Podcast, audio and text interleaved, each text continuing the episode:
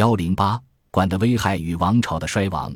铅是一种有毒的重金属，因为熔点低、抗腐蚀性好，很早就被人们发现并应用于生产和生活之中，同时也给人们带来了极大的困扰——易铅中毒。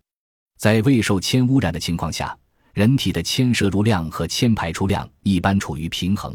当铅摄入量大于铅排出量的时候，铅便聚集在体内，大部分进入骨骼，所以。我们才能通过分析商周墓葬人骨的含铅量来研究商周社会。那为什么说铅中毒引发了商王朝的衰亡呢？首先，据现代医学研究，铅是引发骨质疏松的原因之一。这样，我们就能理解为什么商周墓葬中墓主人的骨头大多腐朽，而殉人的骨头还保存完好。其次，铅会使人智力降低，体力下降。我们都知道。商王朝灭亡的直接原因是牧野之战，在这场大战中，商人的军队虽多，然而临阵倒戈，导致了战争迅速失败。学者们通常认为，这是因为商纣王昏庸无道，而周武王治理有方，但不能排除铅的因素。铅的长期使用，使得贵族上层的智力受影响，导致贵族的治理能力下降。而且平民和奴隶也因为制造铅容器而饱受铅的污染。再者，铅还会损害生育。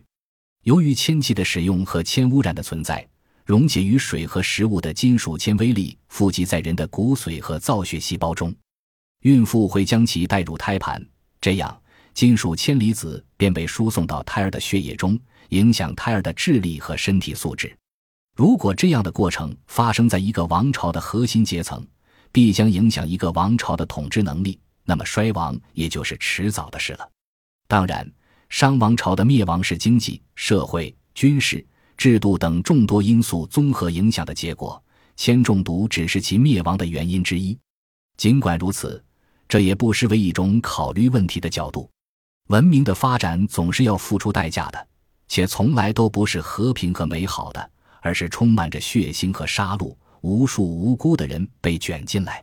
我们的祖先创造了灿烂辉煌的青铜文明，这个文明在世界文明中具有不可撼动的地位。然而，因为当时科技水平不发达，物质水平也很有限，人们很难意识到铅对日常生活的危害。即使对铅中毒有所了解，但在当时的医疗水平下，也很难进行有效的防治。无数的平民和贵族便因此在智力和体力上受到损害，为这璀璨的王朝做出牺牲，成为伟大文明的奠基者。